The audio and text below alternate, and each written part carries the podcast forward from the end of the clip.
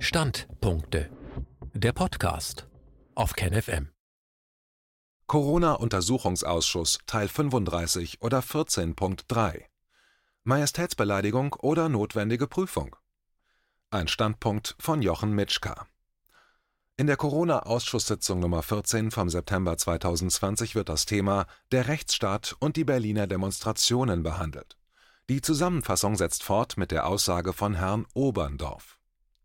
Björn Lars Oberndorf Der ehemalige Polizeikommissar Lars Oberndorf begann mit einem Zitat von Helmut Schmidt. Der Charakter zeigt sich in der Krise. Er erklärte auf eigenen Wunsch vor einigen Jahren aus dem Beamtenstatus ausgestiegen zu sein und daraufhin Kriminologie und Polizeiwissenschaften und später Politikwissenschaft studiert zu haben. Sein Schwerpunkt als Dozent und Referent sind Seminare zum Thema Demokratie stärken, Wertetraining und so weiter. Bis zur Corona-Krise dachte er, dass die Gesellschaft aus der Aufklärung die wissenschaftlichen Grundsätze These, Antithese, Synthese mitgenommen hat, aber er bedankte sich ironisch bei Frau Esken für die Erklärung, dass er kein Wissenschaftler, sondern Covidiot, Holocaustleugner, Antisemit und so ist. Er wuchs in einer linken Familie auf und sein Großvater war im Konzentrationslager, weshalb er mit dem Grundsatz während den Anfängen aufwuchs, was nicht in Einklang mit alternativlos oder das darf man niemals hinterfragen stehe, erklärte er, bevor er zu den Vorgängen während den Demonstrationen in Berlin kam. Er hatte die Demonstration am 29. August in Berlin beobachtet. Dann betonte er, dass viele noch nicht verstanden, was dort passierte, weil sie sich ausschließlich in den Qualitätsmedien informierten – es gab einen angemeldeten und genehmigten Demonstrationsumzug, der vom Verwaltungsgericht und vom Oberverwaltungsgericht bestätigt wurde. Es gab keine Auflagen, Masken zu tragen, fuhr er fort. Diese Demonstration wäre durch, Zitat, eine eigene Machtvollkommenheit der Berliner Polizei, gerade vertreten durch Herrn Innensenator Geisel, geblockt. Das heißt, die Exekutive hat sich bewusst über die Judikative hinweggesetzt. Man hat bewusst Gerichtsurteile und Beschlüsse negiert. Zitat Ende. Allein diese Situation wäre seiner Meinung nach schon ausreichender Grund für einen eigenen Untersuchungsausschuss. Dann fügte er hinzu, was es bedeute, dass er überlegen muss, ob er als Demokrat vor dem Corona-Ausschuss aussagen kann, weil das Konsequenzen für die berufliche Karriere haben könnte. Danach begann er seine Beobachtungen der Demonstration in Berlin zu erklären. Er berichtete, dass viel Polizeipräsenz zu beobachten war. Die Teilnehmer bestanden aus einem Querschnitt der Bevölkerung, Darunter hatten sich sicher auch Rechte gemischt, aber, so Oberndorf, auch für diese gelte Artikel 8 des Grundgesetzes Versammlungsfreiheit. Die Stimmung wäre friedlich bis ausgelassen gewesen. Nur vor der US- bzw. russischen Botschaft hatte sich die Stimmung etwas verändert. Weil dort handelte es sich um andere Themen als Corona. Überhaupt, so stellte er fest, vermischten sich eine Vielzahl von Versammlungen zu unterschiedlichen Themen an dem Tag in Berlin. Zitat: Es war nicht alles Querdenken 711, auch wenn das oft in einen Pott geworfen wird. Zitat Ende. Dann hatte er sich gewundert, warum es nicht losging. Teilnehmer, auch auf den LKWs, waren nicht informiert, die Funkverbindungen waren gestört und man bat ihn, nach vorne zum Zuganfang zu gehen, um nachzuschauen, warum der Zug nicht startet. Er bemühte sich dann, so der Bericht weiter, zum Anfang des Demonstrationszuges zu kommen, aber schon ab der Friedrichstraße wäre kein Durchkommen mehr möglich gewesen. Dort gab es eine Engstelle. Die Auflagen für die Demonstration lautete, die Abstände einzuhalten. Allerdings waren die Seitenstraßen durch die Polizei gesperrt, sodass die Demonstranten nicht ausweichen konnten. Oberndorf berichtete dann weiter, dass er es trotzdem an einer Stelle geschafft hatte, den Demonstrationszug zu verlassen. Durch eine Umgehung der Polizeikette gelangte er dann fast zum Beginn des Demonstrationszuges. Zitat Als ich dann durch die Tucholsky-Straße komme und mich über die Torstraße der Polizeiabsperrung genähert habe, stand ungefähr 150 Meter entfernt, stand fast die komplette Berliner Polizeiführung ungeschützt. Zitat Ende. Das wäre interessant gewesen, weil Berlin angeblich voller gewaltbereiter Demonstranten war. Die Polizei hatte von hinten weiter zuströmen lassen, während die Seitenstraßen gesperrt wurden, und diese Befehle hatte er selbst bei den Einsatzkräften per Funk gehört. Gleichzeitig waren vorne die Menschen gehindert worden, loszulaufen, was logischerweise zu einem Stau führte, und dazu, dass die Abstände nicht mehr eingehalten werden konnten.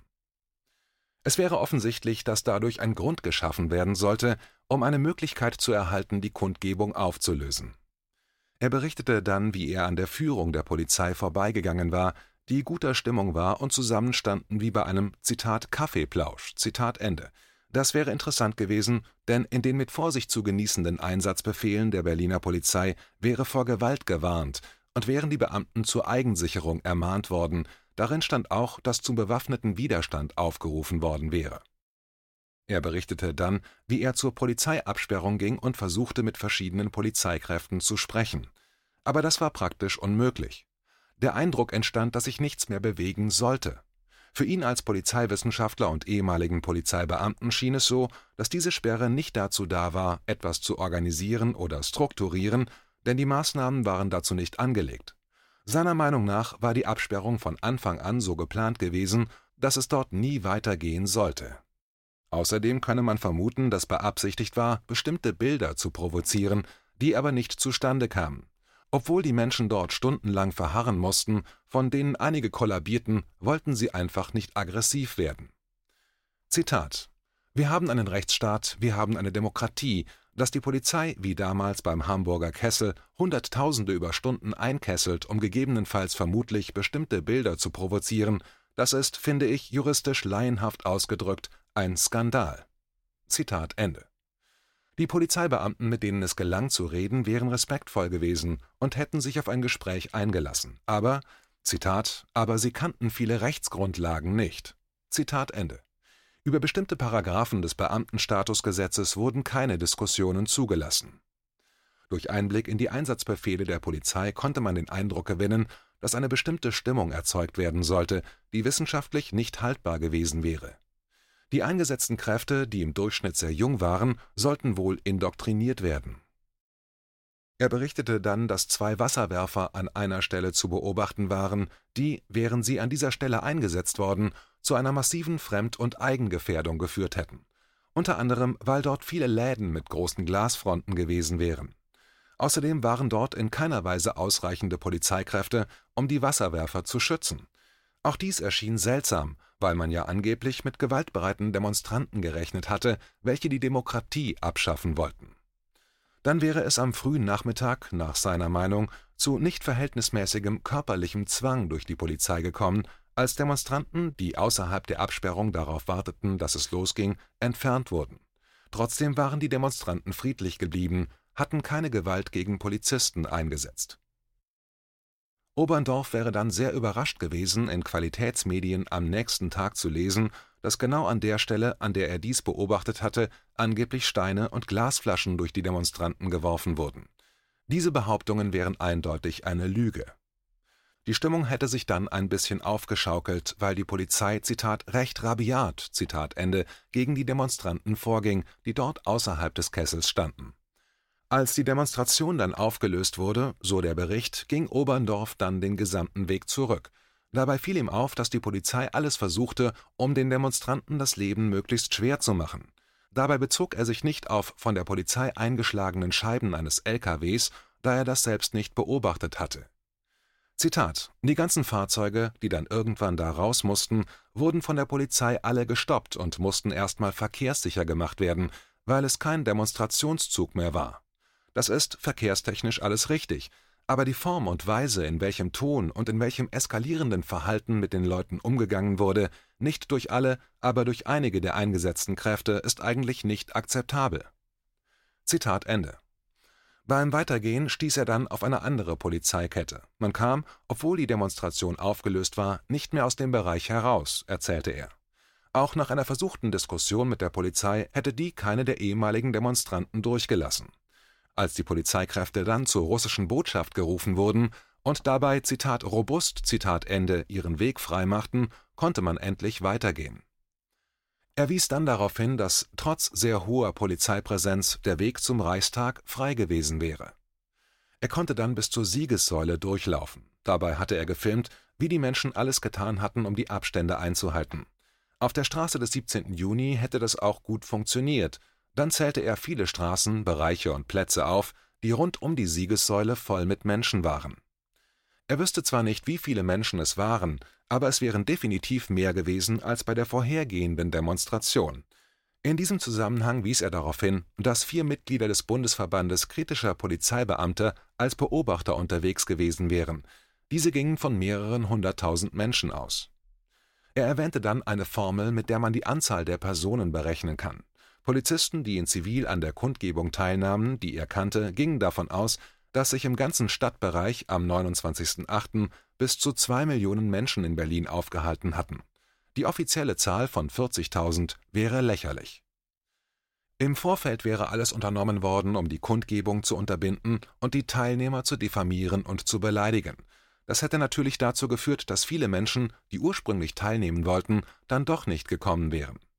Viele Busse der Organisation Honk for Hope und die Busfahrer wären an den Abfahrorten durch die Polizei kontrolliert worden, die Personalien wären aufgenommen worden, die Menschen mussten die Busse verlassen. Honk for Hope war von der Polizei aufgefordert worden, die Daten der Menschen bekannt zu geben das wäre in einem Rechtsstaat doch mehr als besorgniserregend.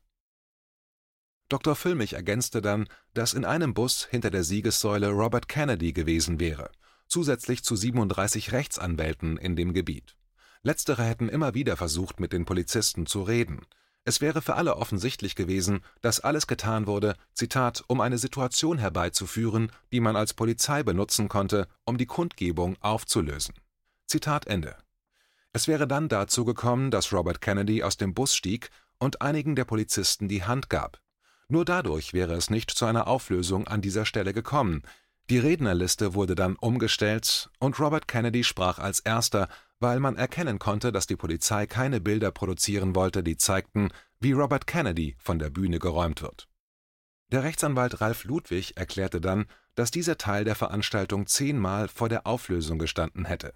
So oft hatte ein Kontaktbeamter vor Ort erklärt, jetzt wird aufgelöst. Da hätte einerseits die Aktion mit Kennedy geholfen, die Auflösung zu verhindern, andererseits hat man gesehen, wie die Rechtsanwälte die Menschen eindringlich mit Megafonen auf die Einhaltung der Abstände aufgefordert hatten. Lars Oberndorf wies dann darauf hin, dass nach seiner Kenntnis viele Polizeibeamte sich Gedanken machen würden. Sie wären irritiert und verunsichert. Zitat: Jeder Beamte, ob beim Gesundheitsamt, ob bei der Ausländerbehörde, ob bei der Polizei, trägt diese Situation momentan mit. Jeder verbeamtete Lehrer, jeder verbeamtete Arzt. Ich möchte nachher nicht die Sprüche hören, wenn das Ganze hoffentlich aufgearbeitet wird, ich habe nur Befehle befolgt. Zitat Ende. Nach § 33 des Beamtenstatusgesetzes sind Beamte zur Neutralität verpflichtet. Beamte dienen nicht einer Partei, sondern dem gesamten deutschen Volke. Nach § 36 sind die Beamten für die Rechtmäßigkeit ihrer Maßnahmen auch persönlich haftbar zu machen. Sie müssen remonstrieren, um sich davor zu schützen. Jeder, der jetzt als Beamter nichts mache, nicht aufstehen würde, der mache sich zumindest aus moralischer Sicht schuldig. Zitat. Die offiziellen Zahlen unserer Seuchenschutzbehörde geben diese Grundrechtseingriffe nicht her. Zitat Ende. Jeder Beamte müsse sich die Frage stellen, ob der Eingriff in Schutzbereiche der Grundrechte rechtens sind, indem er einfach prüft: Ist das legitim, das heißt, gibt es dafür eine Rechtsgrundlage, ist das Ganze erforderlich, geeignet, ist es auch das im Verhältnis mildeste Mittel? Dann solle man dies anhand der RKI-Zahlen bewerten. Dr. Wodak wies darauf hin, dass er auch 13 Jahre Beamter gewesen wäre, nämlich leitender Medizinaldirektor eines Gesundheitsamtes. Er hätte in dieser Zeit zwei Disziplinarverfahren erlebt, weil er Dinge machen sollte, die er als Arzt nicht vertreten konnte. Beide Verfahren hätte er aber gewonnen. Jeder Amtsarzt wäre gut ausgebildet und müsse selbst Entscheidungen fällen, könne sich nicht auf den Leiter des Robert Koch Institutes berufen. Jeder Amtsarzt müsse wissenschaftlich begründen können, warum er Einschränkungen der Grundrechte bei einer Person oder einer Gruppe vornimmt. Er könne sich nicht einfach auf Befehle oder Verordnungen berufen er hielt ein Plädoyer für die Verantwortlichkeit der Amtsärzte, bei denen er Gehorsam sehen würde, aber keine wirkliche Übernahme von Verantwortung. Dabei würden sie vor jedem Disziplinargericht Recht bekommen, wenn sie sich wirklich um die Gesundheit der Menschen bemühen würden und Einschränkungen der Rechte durch medizinische Anordnungen nur auf ihrer Erfahrung und wissenschaftlicher Grundlage basieren lassen Dr. Wodak erwähnte E-Mails von Mitarbeitern verschiedener Gesundheitsämter, die beklagen, dass sie nicht mehr mit ansehen könnten, welche unsinnigen Arbeiten sie verrichten müssen, und er äußerte seine Enttäuschung über das fehlende Rückgrat der Amtsärzte. Viviane Fischer erklärte, auf der anderen Seite der Demos gewesen zu sein und dort Aufnahmen gemacht zu haben. Auch dort waren alle Demonstranten friedlich geblieben, obwohl nicht einzusehen war, warum die Polizei die Absperrung nicht öffnete Durch die Weigerung, die Absperrung zu öffnen, wurde das Gedränge immer größer.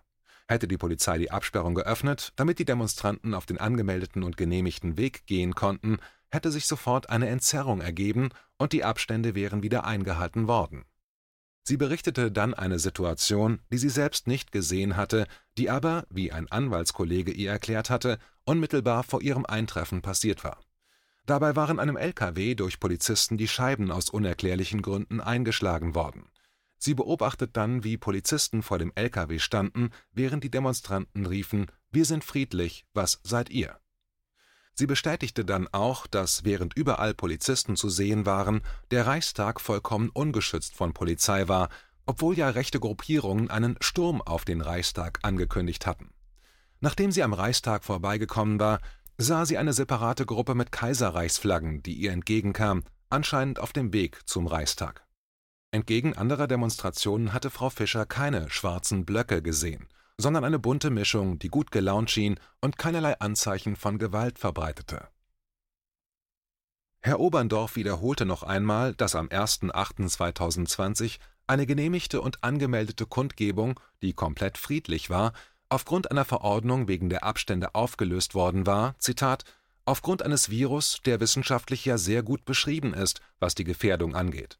Und am 29.8. wurden Hunderttausende von Menschen eingekesselt, aufgrund der gleichen Begründung, die man selber provoziert hat. Zitat Ende. Er fragte sich, was er die letzten Jahre mit seiner Ausbildung der Polizeibeamten in Verfassungslehre, Staatsbürgerkunde usw. So erreicht hatte, wenn so etwas passieren konnte. Dann kam er zum Sturm auf den Reichstag. Er verurteile natürlich das Steigen auf die Treppen des Gebäudes, aber das gleiche wäre durch Greenpeace und die AKW-Bewegung passiert. Ebenso verurteile er das Klettern auf den Reichstag durch Greenpeace oder das Stürmen des Plenarsaales durch Extinction Rebellion. Insofern wies er darauf hin, dass der Reichstag schon des Öfteren für eine politische Meinungsäußerung missbraucht wurde. Er erklärte dann, dass eine bestimmte Gruppe eine Kundgebung vor dem Reichstag angemeldet hatte und dass diese genehmigt wurde. Zitat Die Polizei stand auf der Reichstagswiese, circa 10 bis 15 Beamte, die haben genau gehört, was auf der Bühne gesagt wurde, auch was Tamara K. gesagt hatte. Ich selber habe die Leute getroffen, die in gelben Westen und mit Mikrofon durch die Mengen gegangen sind und die Menschen aufgefordert haben, zum Reichstag zu gehen. Zitat Ende. Jeder hatte sich denken können, dass sich dort am Reichstag etwas zusammenbraute. Jeder Polizeischüler hätte begreifen müssen, dass hier bewusst etwas inszeniert werden sollte. Der Reichstag wäre nicht irgendein Gebäude, und nicht irgendwer schütze es. Hinter der Kundgebung waren aber auf dem Treppenabsatz nur drei Polizisten, für ihn als ehemaliger Polizist und Polizeiwissenschaftler wirke es so, als ob man es zumindest billigend in Kauf genommen hätte, was dann passierte. Man wisse, dass viele verdeckte Ermittler im Einsatz waren, aber nicht, wie viele V-Leute dort nun wirklich anwesend waren. Es gab auf Gebäuden Personen, die das Ganze genau gefilmt hatten. In der Nähe standen Einsatzhundertschaften, auch mit Hunden. Zitat: Wenn ich jetzt ein sogenannter Verschwörungstheoretiker wäre, dann würde ich sagen, das Ganze war eine geplante Aktion, nicht unbedingt von den Leuten, die da waren, die sind teilweise instrumentalisiert worden, aber zumindest, dass genau die Bilder produziert werden können, die man haben wollte, um die Gesamtmasse an friedlichen Demonstranten zu diskreditieren. Zitat Ende. Er wies darauf hin, dass die Türen des Reichstags schwer sind und nicht leicht zu öffnen. Keiner der Demonstranten hätte wirklich die Absicht gehabt, den Reichstag zu stürmen. Das hätte auch niemand von ihnen gefordert. Es wurde immer nur davon gesprochen, auf die Treppe zu gehen und ein Selfie zu machen. Natürlich müsse man das ablehnen, aber auch die Aufregung darüber relativieren. Jedenfalls hat Mann in den Medien nun die gewünschten Bilder der Kaiserreichsflagge auf den Treppen zum Reichstag. Dass die Menschen friedlich waren und die Polizei seiner Meinung nach teilweise unverhältnismäßige Gewalt eingesetzt hatte, zum Beispiel mit Pfefferspray gegen Menschenmassen, in denen auch Kinder und ältere Menschen waren, oder der Einsatz des Mehrzweckeinsatzstockes wurden nicht erwähnt.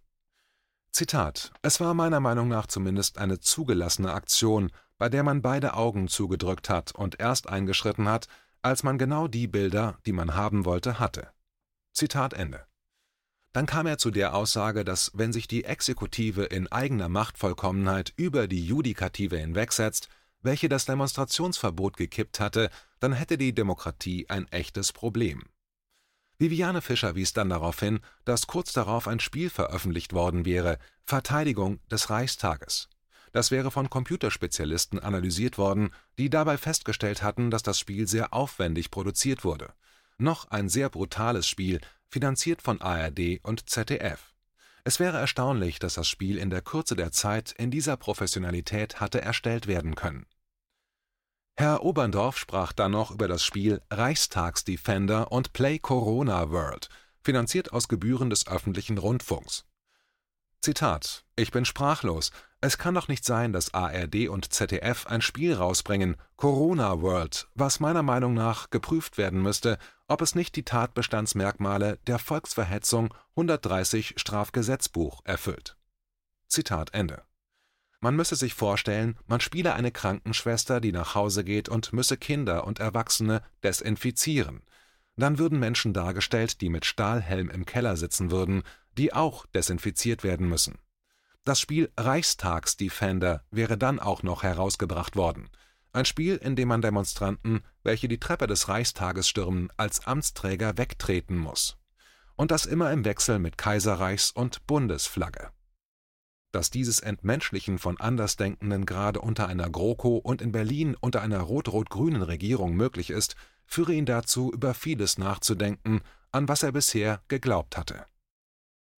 Dr. Wodak wies darauf hin, dass es zu einer politischen Taktik geworden wäre, Themen, die man auf keinen Fall diskutieren will, durch eine kleine Gruppe von höchst unbeliebten Politikvertretern vortragen zu lassen. Dadurch wäre das Thema oder die Idee gestorben und das Ziel erreicht, dass nicht darüber diskutiert wird. Wie es weitergeht. In der nächsten Zusammenfassung wird über die Corona-Ausschusssitzung Nummer 15 Hypnose, Rituale, Angst und Wege raus aus der Traumakrise beschrieben. KenFM ist crowdfinanziert und unabhängig. Leiste deinen Beitrag zu freier Presse und unterstütze unsere Arbeit finanziell. Wenn du zukünftig keine Beiträge verpassen willst, abonniere den KenFM Newsletter und installiere dir die KenFM App für iPhone und Android. Weitere Informationen auf kenfm.de/support. Hallo Community. In diesem Video möchten wir euch das Thema Bitcoin ans Herz legen. Wir werden euch erklären, was Bitcoins sind, wie man damit bezahlen kann und welche Bedeutung diese Währung für KenFM hat. Viele von euch haben sicher schon von Bitcoin gehört oder nutzen es sogar privat. Wie ihr KenFM mit Bitcoins unterstützen könnt und warum das für uns aktuell sehr wichtig ist, verraten wir euch jetzt. Das ist ein Bitcoin. In Wirklichkeit existiert so ein Bitcoin aber gar nicht. Es gibt ihn nur virtuell im Internet als digitale Währung in einem digitalen Konto. Bitcoin ist eine sogenannte Kryptowährung, die bekannteste weltweit. Man kann damit via Computer oder Smartphone einkaufen, spenden oder sich gegenseitig Bitcoins zuschicken. Bitcoins kann man wie Währungen oder Edelmetalle zum aktuellen Wechselkurs kaufen, verkaufen oder von Freunden zugeschickt bekommen. Einzige Voraussetzung ein E-Wallet, zu Deutsch eine elektronische Geldbörse. Das ist ein Account oder Konto, über das man Bitcoins empfangen oder versenden kann. Wie ihr wisst, nutzen auch wir bei KenFM schon seit ein paar Jahren Bitcoin, damit wir im Notfall auch finanziell unabhängig bleiben können, zum Beispiel von Banken, die uns nicht mehr mögen. Da viele Banken mit unserer Berichterstattung nicht einverstanden sind und nicht im Zusammenhang mit KenFM genannt werden möchten, kam es in den letzten Monaten so weit, dass uns gar keine Bank mehr mag. Weshalb wir leider damit rechnen müssen, vom kompletten IBAN-Zahlungsverkehr ausgeschlossen zu werden. Deshalb der Appell an euch, Beschäftigt euch jetzt schon mit der Funktionsweise von Bitcoin, damit ihr uns auch im Notfall trotzdem weiter unterstützen könnt. Alles, was ihr dafür tun müsst, ist, eure bisherige Unterstützung in Euro einfach in Bitcoin an uns zu senden. Dazu legt ihr einfach eine kostenlose E-Wallet an, wandelt einen Betrag eurer Wahl in Bitcoin um und sendet uns diesen an unseren Bitcoin-Account. Den Link findet ihr unter jedem unserer Beiträge sowie unter diesem Video. Alternativ dazu könnt ihr aber auch diesen QR-Code mit eurem Smartphone scannen. Übrigens, eine detaillierte Schritt-für-Schritt-Anleitung haben wir zum Nachlesen für euch schon einmal vorbereitet. Ihr findet sie auf kenfm.de/bitcoin. Ob Bitcoin oder Kryptowährungen wirklich die Zukunft des Geldes sind, wissen wir nicht. Aber vielleicht ist das bald unsere einzige Option, so unabhängig wie möglich und vor allem ohne Bankkonto für euch in Zukunft weiterhin freien und unabhängigen Journalismus machen zu können. Wir hoffen sehr auf eure Unterstützung und sagen jetzt schon tausendmal Danke. Euer Team von KenFM.